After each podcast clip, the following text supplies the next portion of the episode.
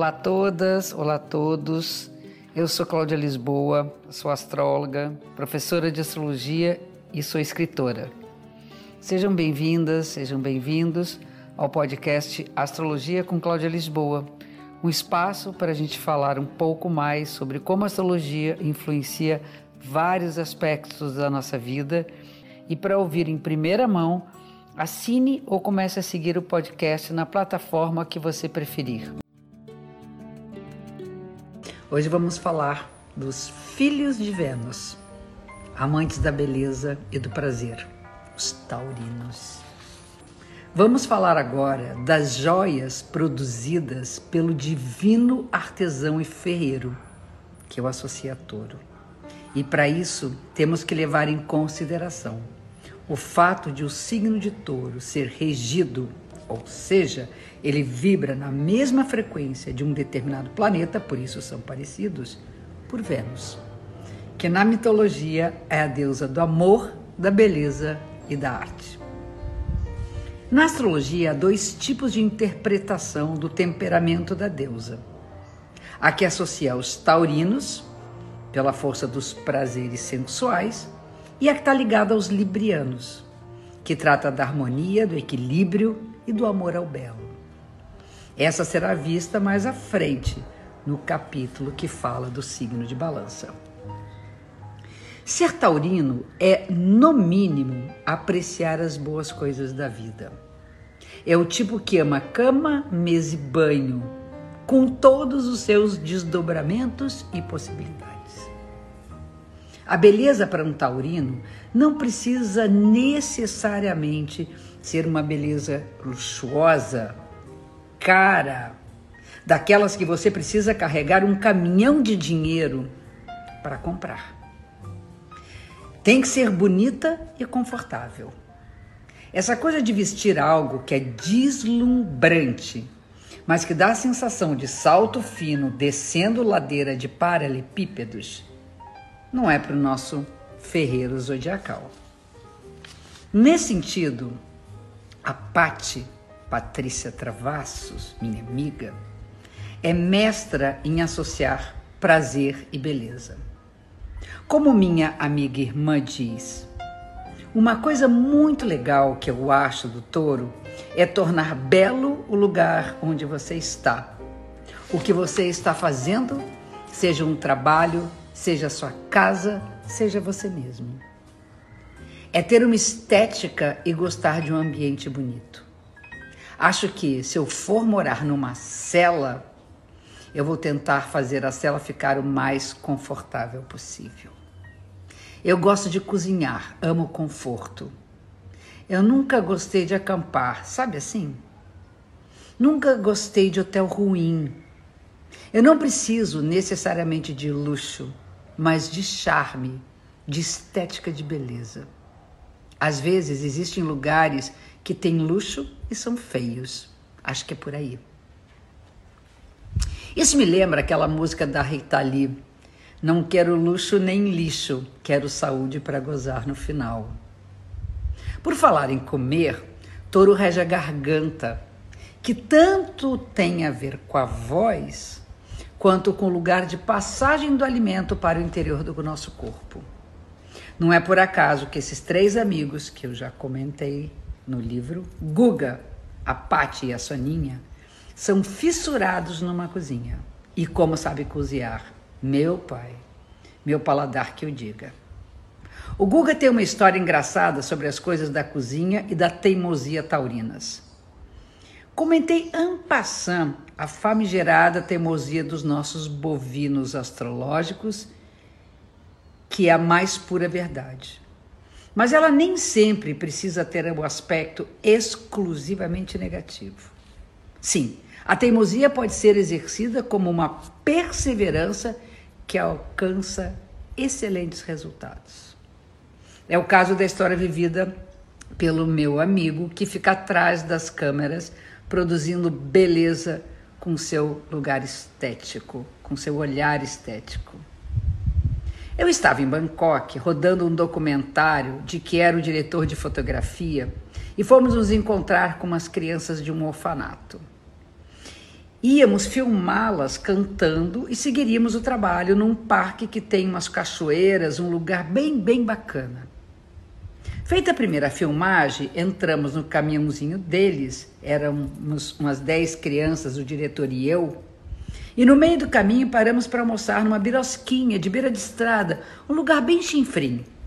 A comida ficava num monte de potes de plástico, você pega, pagava por refeição e montava seu prato. Eu fiquei cheio de dedos para escolher, porque, ao meu ver, tinha um monte de coisa ali que eu não comia. Sou vegetariano e tinha muita coisa esquisita ali que eu não conhecia. Fiz um prato mais ou menos, mas estava gostando. Ok, desapego. Aí eu comecei a ver aquelas crianças comendo. Sabendo que essas crianças eram veganas, eu virei para o diretor e perguntei: essas crianças são mesmo veganas? Olha ali, cara. Aquela está comendo lombinho, aquela outra está comendo bife, outra está comendo peixe. Elas são sim. Esse lugar é um lugar vegano, ele falou. Olha só, eu entendo de cozinha. Olha para a comida dessas pessoas e me diz que aquilo ali é vegano. Aí ele se convenceu, ficou boladíssimo, ficou preocupado de estar sendo enganado, alguma coisa assim, e foi perguntar para as crianças e para os responsáveis o que era aquilo. E as crianças falaram: Nós somos veganos, tudo aqui é vegano. Aí eu, que estava todo reticente com a comida, porque achei que tinha porco e essas coisas, já quase no final do nosso tempo de almoço, montei um prato gigantesco, gigantesco, que foi com uma dessas e foi uma das comidas mais incríveis que eu já comi na minha vida. Até hoje, eu fico pensando que quero voltar para Tailândia para aprender a fazer aquele negócio. Já experimentei um monte de coisas. Já fui a um monte de restaurante, restaurantes e nada se compara à experiência divina e gastronômica que eu tive comendo naquela birosquinha de beira de estrada, a qual eu tenho medo de nunca mais voltar. Nessa história há, além da teimosia e persistências taurinas, a desconfiança típica das pessoas desse signo, com as quatro patas no chão, firmes para segurar a massa toda do seu corpo. Um taurino que se preze não sai acreditando na primeira coisa que vê, nem na primeira coisa que lhe dizem. Tudo deve ser comprovado, tintim por tintim. Depois de se assegurar de que está diante da realidade, aquilo passa a ser quase uma religião. E para finalizar, a nossa deusa do amor, da beleza e da arte, regente do signo de touro, conta a história de mais um grande amigo, o meu editor, Guilherme Samora. Ainda falando dos prazeres da mesa, o Gui me disse o seguinte: pode parecer lugar comum, mas me identifico muito com a famosa relação dos taurinos com a comida. Eu sempre guardo para o final, por exemplo, o pedaço da pizza mais recheado. E não gosto quando metem o garfo no meu prato. Pode até parecer feio falando assim, mas não tem a ver com mesquinharia ou egoísmo. Se a pessoa quiser, eu faço dois pratos, eu compro dois doces e cada um fica com o seu mas não venha garfando o meu não. Para completar o menu de prazeres do cardápio taurino, a deusa do amor não deixaria de presentear os nativos desse signo com a capacidade de amar e de se relacionar. O amor, os amigos, os encontros regados a boa bebida, ótima comida e um delicioso, ardoroso sexo faz dos taurinos talvez um dos mais generosos signos do zodíaco no que diz respeito a nutrir quem amam. Digo nutrir não somente pelo alimento físico, mas afetivo também, emocional ou espiritual. A Pati, a Patrícia Travassos, diz a mesma coisa. Adoro cozinhar, adoro comer, gosto de dinheiro, gosto de sexo e gosto muito de amigos. Eu não gosto de eventos, festas, de uma relação superficial. Eu gosto de intimidade, de humor, de receber, de oferecer bebida, comida, e me dou conta de que sempre tive isso a vida inteira. Meus pais tiveram sete filhas e desde pequenas tínhamos aquela mesa enorme e mais os agregados que iam chegando. E minha vida continuou assim, essa coisa de mesa enorme, cheia de gente comendo, bebendo, se divertindo. Eu espero que seja assim até o final, porque eu acho que a melhor coisa do mundo é comer, beber, se divertir e tudo isso com os amigos. Posso dizer de camarote na mesa da Pati que essa é a mais pura verdade. Deusa do amor, né? vamos vibrar nessa energia, energia generosa de alimento, de nutrição, que está tão associado a esse signo, que é o signo de touro. Que lindo, né?